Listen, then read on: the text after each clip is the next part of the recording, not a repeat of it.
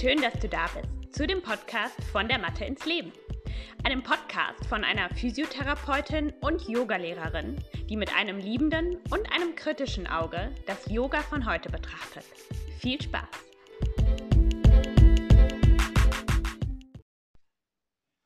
Hallo und herzlich willkommen zu der heutigen Folge. Schön, dass du wieder dabei bist. Es geht heute um ein Thema, das ähm, ja, man sehr allgemein sehen kann, aber auch sehr spezifisch sehen kann. Und ich werde heute so in, in beide Richtungen gehen. Es geht nämlich darum, ob es generell falsche Bewegungen gibt. Ähm, bevor ich in das Thema starte, würde ich mich natürlich wie immer freuen, wenn du mich bewertest, ähm, zum Beispiel bei Spotify oder iTunes, je nachdem, wo du den Podcast hörst, mir einen Kommentar da lässt. Ganz, ganz viele von euch haben das schon getan. Vielen, vielen Dank. Ich freue mich sehr darüber. Und die zweite Sache ist, dass es ab heute eine Online-Videothek von mir gibt. Ich habe mir sehr, sehr viel Gedanken darüber gemacht, ähm, wie ich das Ganze aufbauen möchte und wie es wirklich praktisch ist und auch gut bezahlbar. Denn für mich ist meine persönliche Praxis das A und O also das, was eigentlich das Wichtigste ist, neben dem Unterrichten, neben dem Wissen, was ich habe, ist das, was ich tatsächlich mit meinem eigenen Körper tagtäglich übe, das Relevanteste. Und ähm, deswegen habe ich eine Videothek, ein Konzept entwickelt, dass du jeden Montag eine neue Klasse bekommt. Es gibt nur eine Klasse pro Woche, sodass es auch realistisch ist umzusetzen, weil ich finde es immer total stressig, in einem Abo zu sein und man hat irgendwie so viele ähm, hunderte von Videos und jeden Tag kommt was Neues, aber man kommt gar nicht hinterher, weil Hand aufs Herz, ich habe keine Zeit, jeden Tag eine Praxis zu machen. Ähm, zumindest nicht, oder ich habe auch nicht jeden Tag Lust, ähm, eine geführte Praxis von immer nur einer Person zu machen. Deswegen gibt es eine Klasse. Ähm, es gibt zwei unterschiedliche Konzepte. Entweder du hast eine 60-minütige Klasse, so wie ich sie unterrichte. Also ich nehme quasi meine Live-Stunden ähm, auf. Und so kannst du 60 Minuten mit mir üben. Es wird einmal im Monat eine Yin und Yang-Klasse geben. Das heißt, die ist eher sehr entspannt und eher darauf aus, dich runterzuholen. Und dann gibt es eine flowige Klasse von mir, auch 60 Minuten. Und dann gibt es eben noch zwei weitere wenn wir jetzt von vier Montagen im Monat ausgehen, ähm, wo ich eine spezifische Sache bespreche. Zum Beispiel wird es eine Klasse geben zum Thema ähm, Nacken- und Schultergürtel oder zum Thema Hüftgelenke, ähm, sodass du mit mir üben kannst, dich aber auch inspirieren lassen kannst, wenn du zum Beispiel selber unterrichtest. Und diese Einheiten werden auch etwas kürzer sein, da sie sich eben sehr auf eine Sache fokussieren. Und du hast natürlich dann auch eine komplette Videothek, die du nutzen kannst, wenn du mehr als einmal die Woche üben willst. Es gibt ja mittlerweile auch schon über 30 Videos von mir, die sowieso schon in der Videothek sind. Dazu hast du dann auch immer Zugriff und das Ganze kostet 20 Euro im Monat. Und ähm, ja, so kannst du quasi selber praktizieren. Du kannst dir Inspirationen für deine eigene Praxis holen, aber auch Inspirationen für deinen Unterricht. Ähm, probier das sehr gerne mal aus. Ich würde mich freuen. Du findest das Ganze in den Show Notes, beziehungsweise auch einfach über meine Webseite oder über Findery, wenn du mich dort suchst. Ähm, ja, viel Spaß dabei. Und jetzt geht's los mit der Folge. Falsche Bewegungen. Ich finde sowieso, dass, dass mh, mm, Be die Begrifflichkeit falsch und richtig in, in vielen Kontexten schwierig. Und wenn ich diese Frage jetzt ganz generell beantworten würde, würde ich sagen, jein. Ähm, okay, erkläre ich einmal. Es gibt Bewegungen, die natürlich sind und die unnatürlich sind. Ähm, und das ist schon mal eine Sache, die war für mich, als ich das das erste Mal in diesem Kontext quasi ähm, mir vor Augen geführt habe, fand ich das total interessant. Denn jede Bewegung, die unser Körper natürlich zulässt, die quasi ähm, gesund ist, mm, ist auch eine Bewegung, die ihre Berechtigung hat. Das heißt, jegliche Bewegung von unseren Schultergelenken, Hüftgelenken, von allen ähm, Wirbelkörpern in unserer Wirbelsäule, das sind Bewegungen, die okay sind. Die sind alle legitim. Und dann gibt es Bewegungen, wie zum Beispiel, wenn mein Oberschenkelknochen gebrochen ist ähm, und ich meinen Oberschenkel in der Mitte bewegen kann. Diese Bewegung ist nicht richtig, die ist nicht okay. Das ist eine krankhafte Bewegung. Und das fand ich total interessant, diesen Ansatz. So, ähm, so steht das auch in Medizinbüchern. Ne? Also Bewegung, da, da spricht man dann eben auch von einer unnatürlichen Beweglichkeit, weil eben der Knochen gebrochen ist. Und deswegen bewegt sich da etwas, was sich normalerweise nicht bewegen sollte.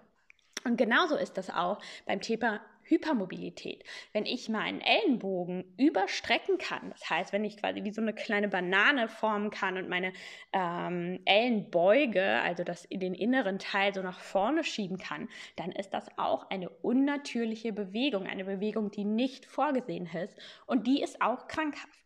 Genauso gilt das für die Kniegelenke ähm, oder auch für die Wirbelsäule zum Beispiel, wenn wir in eine riesige Rückbeuge gehen, die viel mehr Bewegung zulässt, als jetzt sage ich mal, das in den Büchern steht, ja, die Gradzahlen, die dort möglich sind, dann ist das auch eine krankhafte Bewegung und in dem Sinne dann natürlich auch keine richtige Bewegung. Deswegen, ja, es gibt falsche Bewegungen, krankhafte Bewegungen, aber nein, es gibt keine Bewegung, die wir jetzt im normalen Zustand durchführen können, die tatsächlich, wo man sagen kann, das ist falsch.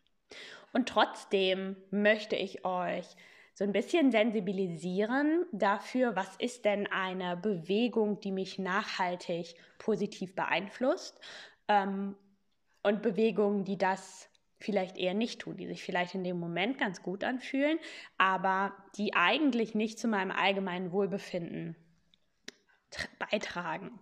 Und das kann man ganz gut, finde ich, mit Essen auch vergleichen. Ja? Also man würde ja auch nicht sagen, dass ein Burger ein falsches Essen ist. Das kann man ja so nicht sagen. Ja? Das ist ein Essen. Wir ernähren uns davon. Viele Menschen wären froh, das als Essen zu bekommen. Und wenn ist es immer noch besser, als kein Essen zu bekommen, ja. Ähm, aber es ist natürlich nichts, was uns nachhaltig positiv ähm, unser Wohlbefinden beeinflusst. Vor allem, wenn wir es sehr regelmäßig konsumieren. Wenn wir das zwischendurch mal machen, dann kann das auch sehr positiv sein. Ja, das kann ja auch mit einem schönen Erlebnis verbunden sein, wo ähm, ja ich mit Freunden zusammen dieses Essen genieße und dann ist das dann ist es in dem Moment auch nicht, dass man sagt, das ist falsch, das ist ein falsches Essen. Ähm, aber da ist es natürlich immer wichtig, das Maß der Dinge zu kennen. Und wie ist das bei Bewegungen. Mm, ich glaube, wir können generell im Yoga vor allem, wir sprechen ja hier über Yoga, ähm, ist es ganz wichtig, diese Grenze von, ähm, mm, das ist eine normale Bewegung, das ist das, was der Körper vorgesehen hat, zu, das geht eigentlich über das hinaus. Ähm, und diese Grenze, die verwischt im Yoga manchmal. Vor allem, wenn wir jetzt über das Thema Hypermobilität sprechen. Männer zum Beispiel sind viel weniger betroffen von Hypermobilität und können deswegen eigentlich sicherer Yoga üben. Es sei denn, sie sind total ähm, übermotiviert und ziehen sich in irgendwelche Positionen rein. Aber generell ähm, würde ich persönlich sagen, ist Yoga eine sicherere Praxis für Männer, weil sie eben weniger mobil sind und weil sie dadurch eben auch ihre Grenzen automatisch spüren. Bei Frauen kann das anders sein. Vor allem zum Beispiel Frauen, die gerade ähm, schwanger sind oder nach einer Schwangerschaft Yoga üben, ähm, wo die Beweglichkeit teilweise auch über Über das normale Maß hinausgeht. Und wenn wir das ausreizen und da eben immer wieder reingehen, das kann dann zu Problemen führen. Und das sind dann Bewegungen. Und das sind dann ja auch nicht quasi eine, man kann ja nicht die gesamte Bewegung, sondern das Bewegungsausmaß eher ist ein falsches Bewegungsausmaß oder ein Bewegungsausmaß, was einfach ähm, absolut nicht förderlich ist. Und diese Grenze zu erkennen, sowohl bei sich selber, aber auch bei seinen SchülerInnen, ist ähm, etwas, was man lernen muss. Vor allem, wenn man das Yoga von heute so sieht und natürlich auch teilweise ähm, Yoga genau so dargestellt wird, ja, dass hypermobile Menschen in, in viel zu große Positionen reingehen und das als das Ultimatum, als das ultimative Yoga dargestellt wird. Das ist ein Problem Und auf diesen Zug sollten wir nicht aufspringen, denn das sind Bewegungen, die man tatsächlich als falsch, als krankhaft bezeichnen kann. Was natürlich schon harte Worte sind, ja, also dass wenn ein überstrecktes Knie und ein überstreckter Ellenbogen als krank bezeichnet wird, genau wie ein gebrochener Knochen und die Beweglichkeit, die daraus resultiert. Ähm, aber es ist tatsächlich so und das müssen wir vor allem als Yoga-Lehrerin, aber auch natürlich als einfach Übende, als Schülerinnen, das sollten wir wissen und das sollten wir auch beherzigen. Wie kannst du darauf achten? Was sind Zeichen dafür, ob eine Bewegung richtig oder falsch ist? Als allererstes Zeichen, was wir Gott sei Dank von unserem Körper bekommen, ist Schmerz. Ein ganz valides, sicheres Zeichen dafür, dass eine Bewegung gerade nicht wohltuend ist, nicht richtig, nicht gesund. Yoga sollte schmerzfrei sein. Und dabei meine ich nicht, dass Yoga nicht ähm, ähm, eine, naja, eine, eine Gefühlsregung, eine Sensation äh, in uns hervorrufen kann. Ja, also wir dürfen natürlich auch ähm, was spüren, ja, wir dürfen auch in einer großen dehnenden Position, dürfen wir auch mal einen Zug spüren. Aber Insgeheim wissen wir alle, kennen wir alle den Unterschied zwischen Schmerzen und zwischen einer mit, zwischen einer Dehnung, zwischen etwas, was einfach, mit, wo der Körper zeigt, hm, hier passiert gerade was. Wir wissen eigentlich ziemlich gut und intuitiv, ähm, was zu viel ist und was okay ist. Und da sollten wir unsere Schüler hinführen.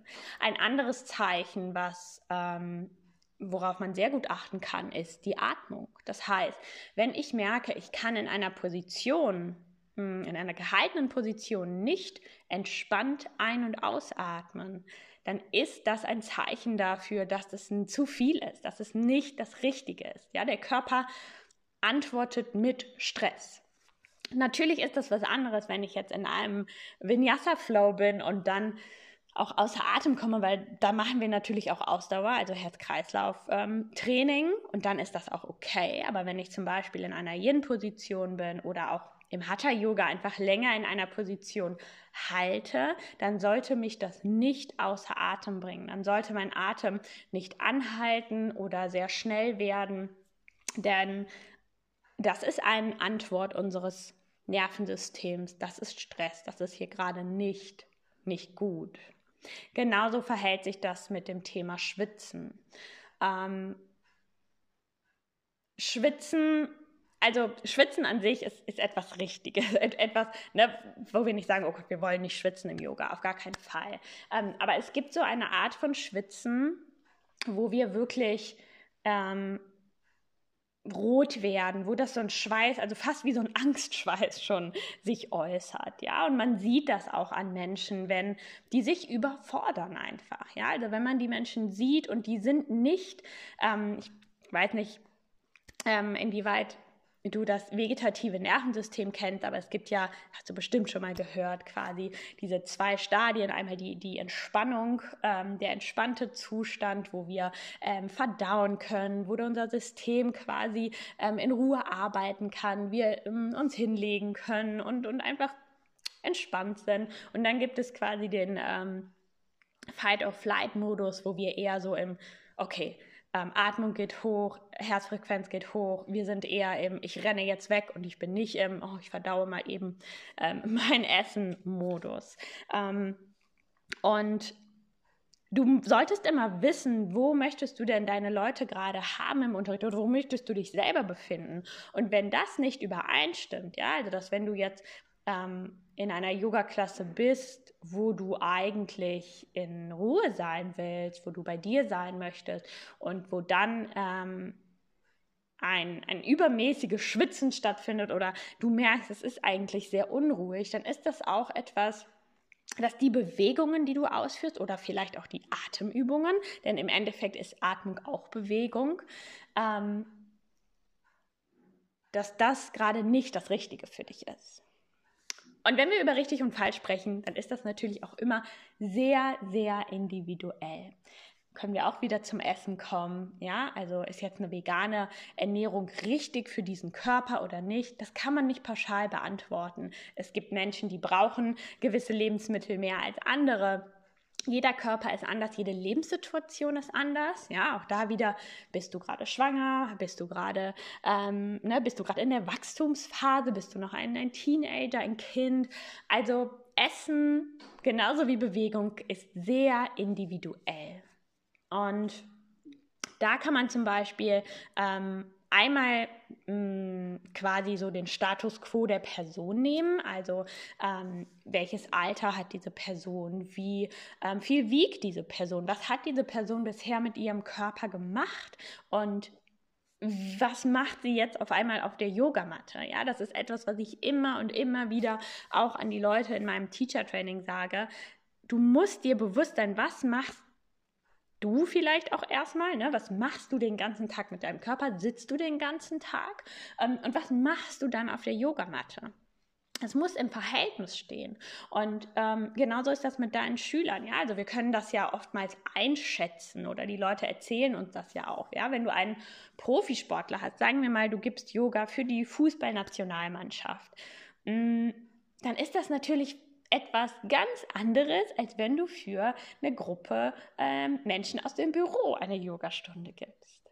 Ja, also das ist ganz, ganz wichtig. Und dann kann man natürlich auch von richtig oder falsch sprechen. Ähm, ja, also wenn ich jetzt mit Menschen, die eigentlich mit Bewegung gar nicht so viel am Hut haben, wo man einfach froh ist, dass die sich überhaupt mal bewegen, wenn ich da direkt auf 180 fahre und ähm, Riesenbewegungen mit denen mache in einem Tempo, was ähm, einfach nicht tragbar ist, dann ist das in dem Moment für diese Personengruppe falsch. Mm. Und da merkst du auch wieder, es ist sehr schwer zu definieren. Es ist sehr schwer zu sagen, das ist falsch oder das ist richtig. Wo du dich in einem sicheren Umfeld immer begeben kannst, ist, wenn du nicht an Belastungs- und Bewegungsgrenzen gehst. Das heißt, wenn du, gehen wir mal aus von der Brücke. Ja, wenn du die ähm, Leute in eine Schulterbrücke reinführst, wo sie wirklich das Becken maximal weit nach oben schieben, ja, wo man es vielleicht sogar mit einem Block hochkant unterlagert, um das Steißbein da drauf zu legen. Wenn ich vielleicht mit meinen Händen mitschiebe, um einfach in so eine maximal große Bewegung zu gehen, dann kann das für manche Leute im Raum okay sein, aber für andere wahrscheinlich auch nicht.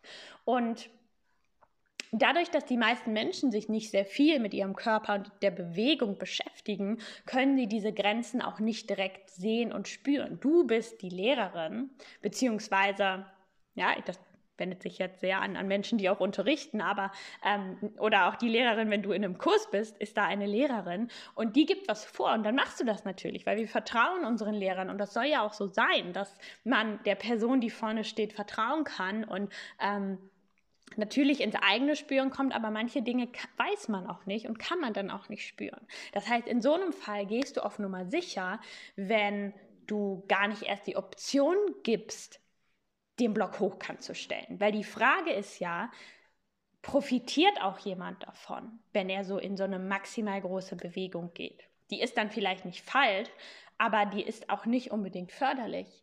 Und das, was wir hier erreichen wollen, ist so eine gewisse Öffnung im unteren Rücken und wir wollen quasi eine, eine Mini-Umkehrhaltung schaffen. Und das schaffen wir auch, wenn das Becken nur halb so hoch ist.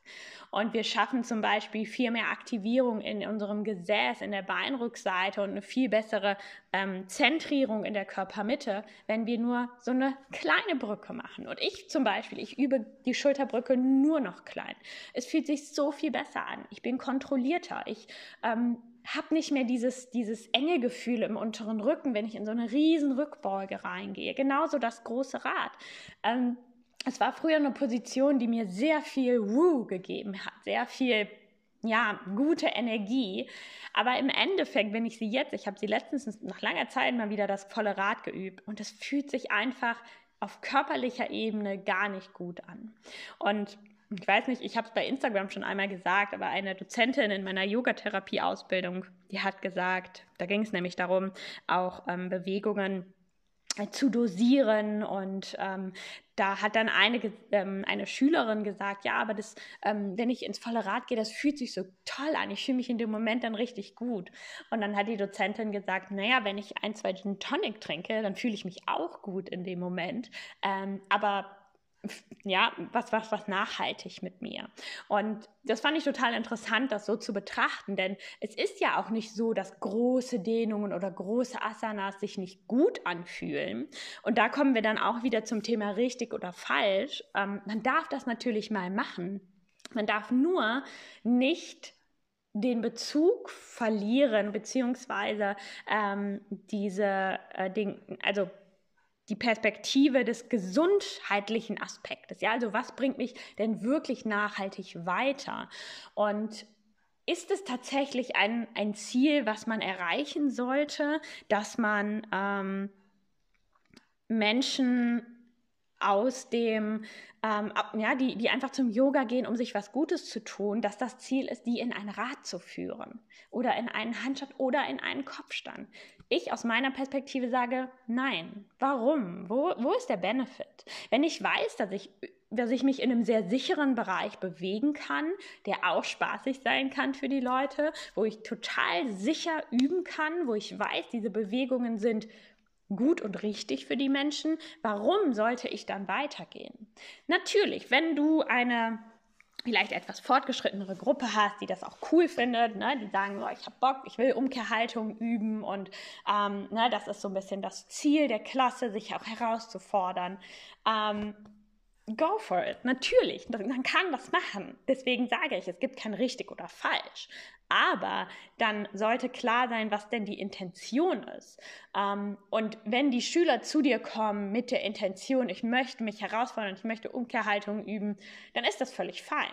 Und dann kann man das auch üben.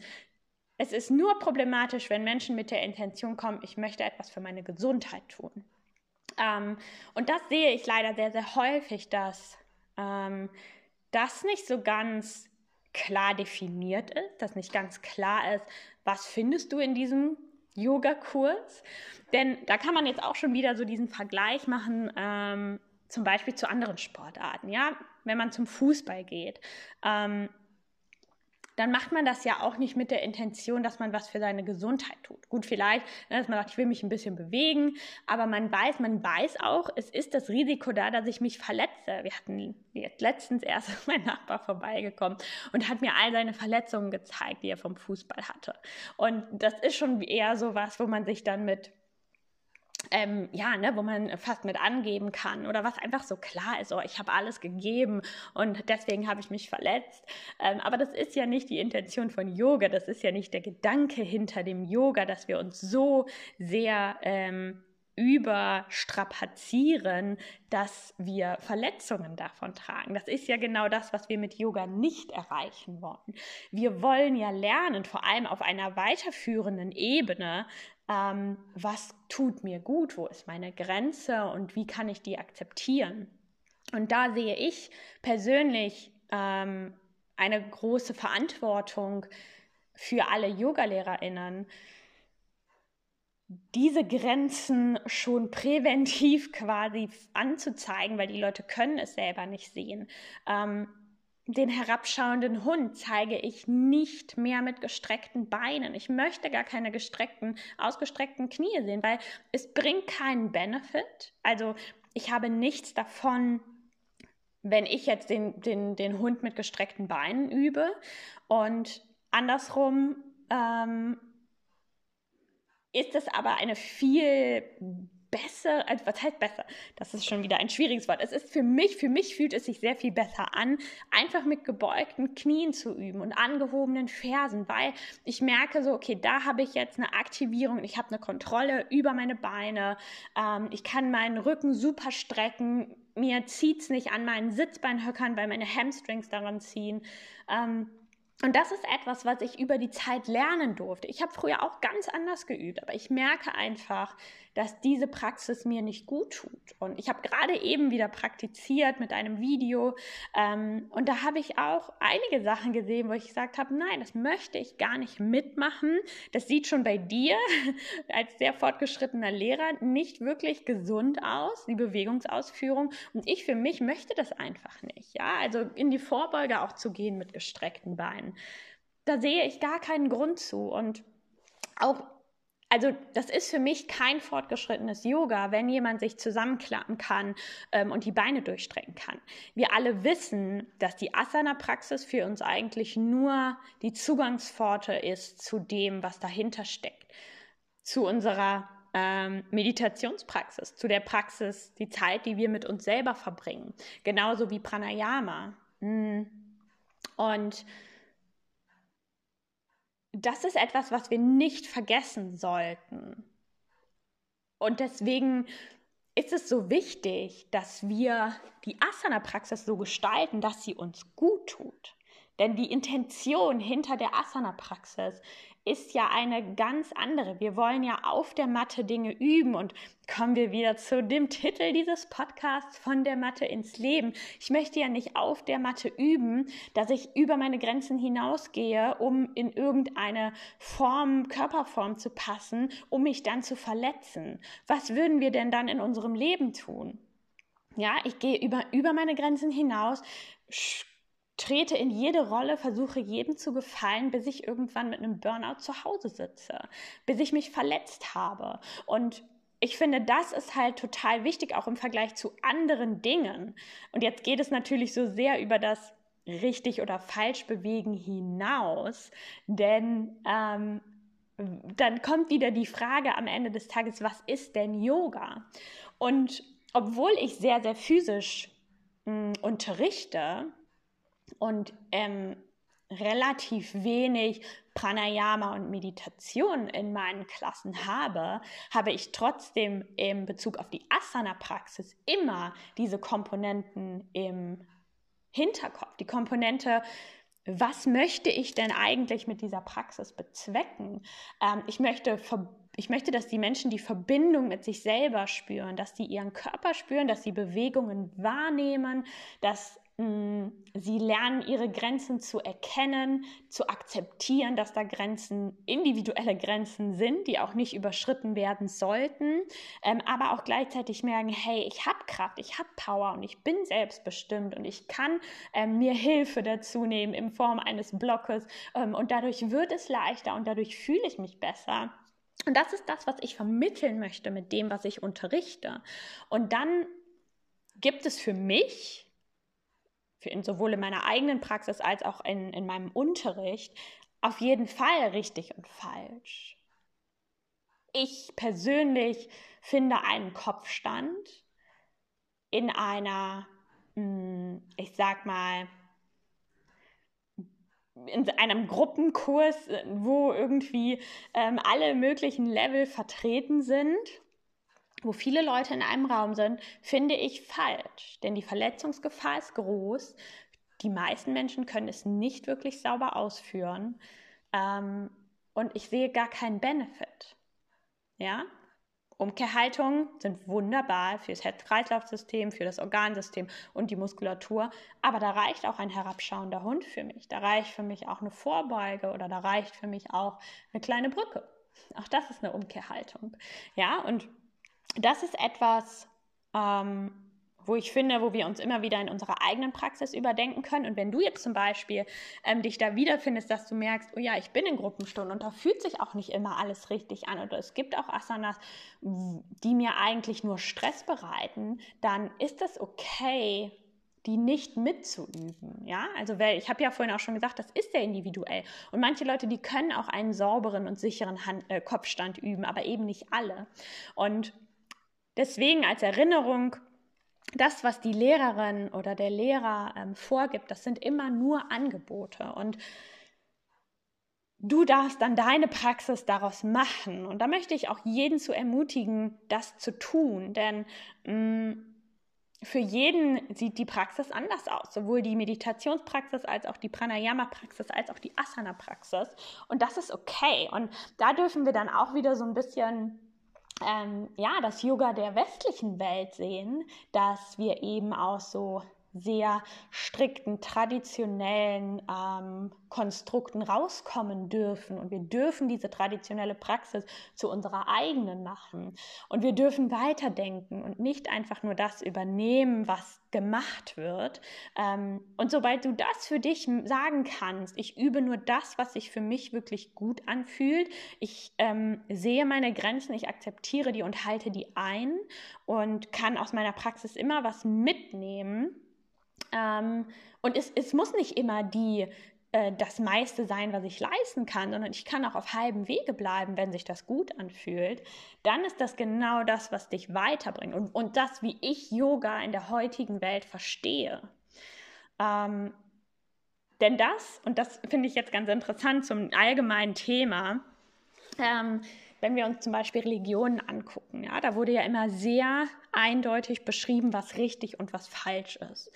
Und auch in der Yoga-Praxis, ja, also wenn wir uns zum Beispiel ähm, gewisse Yoga-Stile anschauen, Iyengar-Yoga zum Beispiel, wo man sehr strikte Regeln zum Alignment hat, dann ist das für mich etwas Veraltetes. Ja, also ähm, warum können so wenig Menschen noch was mit Religionen anfangen? Also so wenig Menschen. Es gibt natürlich noch sehr viele religiöse Menschen, aber jetzt in meinem Umfeld, ja, also in dem Umfeld ähm, der modernen Welt ähm, haben viele Menschen Schwierigkeiten damit. Und das heißt ja nicht, dass generell Religionen schlecht sind oder eine schlechte Intention dahinter steckt. Nein, es ist nur einfach zu strikt und zu fest und es passt nicht zu jedem Menschen. Und wir haben uns ja hm, in so vielen anderen Ebenen daraus quasi so ein bisschen befreit und ähm, ja, wir können alle viel individuellere, freiere Leben führen. Und das müssen wir auch für solche ähm, Praxen, die ja sehr traditionell sind, sei es jetzt eine Religion oder sei es Yoga, dürfen wir das eben auch machen und anwenden. Ja, auch da dürfen wir wachsen und für uns selber entscheiden, was ist denn mein richtig und was ist mein falsch. Und ähm, ja, das, das möchte ich euch mitgeben mit diesem Podcast. Ähm, schau für dich, was ist für dich eine richtige Bewegung oder eine falsche Bewegung. Alles, was der Körper ermöglicht, was nicht krankhaft ist, ist okay. Die Frage ist nur, wie fühlt es sich für dich an und was kannst du nachhaltig daraus mitnehmen? Und gehst du denn vielleicht, bleibst du denn tatsächlich in der Grenze des Gesunden und des Nicht-Krankhaften? Ja, also es muss nicht immer der gebrochene Knochen sein und es kann auch eine Hypermobilität sein. Und gerade wenn du hypermobil bist, dann musst du da sehr viel Aufmerksam und sehr Aufmerksamkeit und sehr viel Arbeit reinstecken, diese Grenzen eben nicht zu überschreiten. Ähm, ja, ich habe dazu auch mal eine Podcast-Folge, ein Interview gemacht zum Thema Hypermobilität. Falls du dann davon betroffen bist, hör da gerne mal rein. Ähm, da hat die liebe Tanja sehr, ähm, sehr schön erklärt, wie man darauf achten kann. Okay, ich glaube, das reicht zu dem Thema. Sehr, sehr gerne. Schreib mir deine Gedanken dazu. Ähm, ich freue mich immer total, mit euch in den Austausch zu gehen. Und ja, dann wünsche ich euch erstmal einen wunderschönen Resttag und wir hören uns nächste Woche wieder.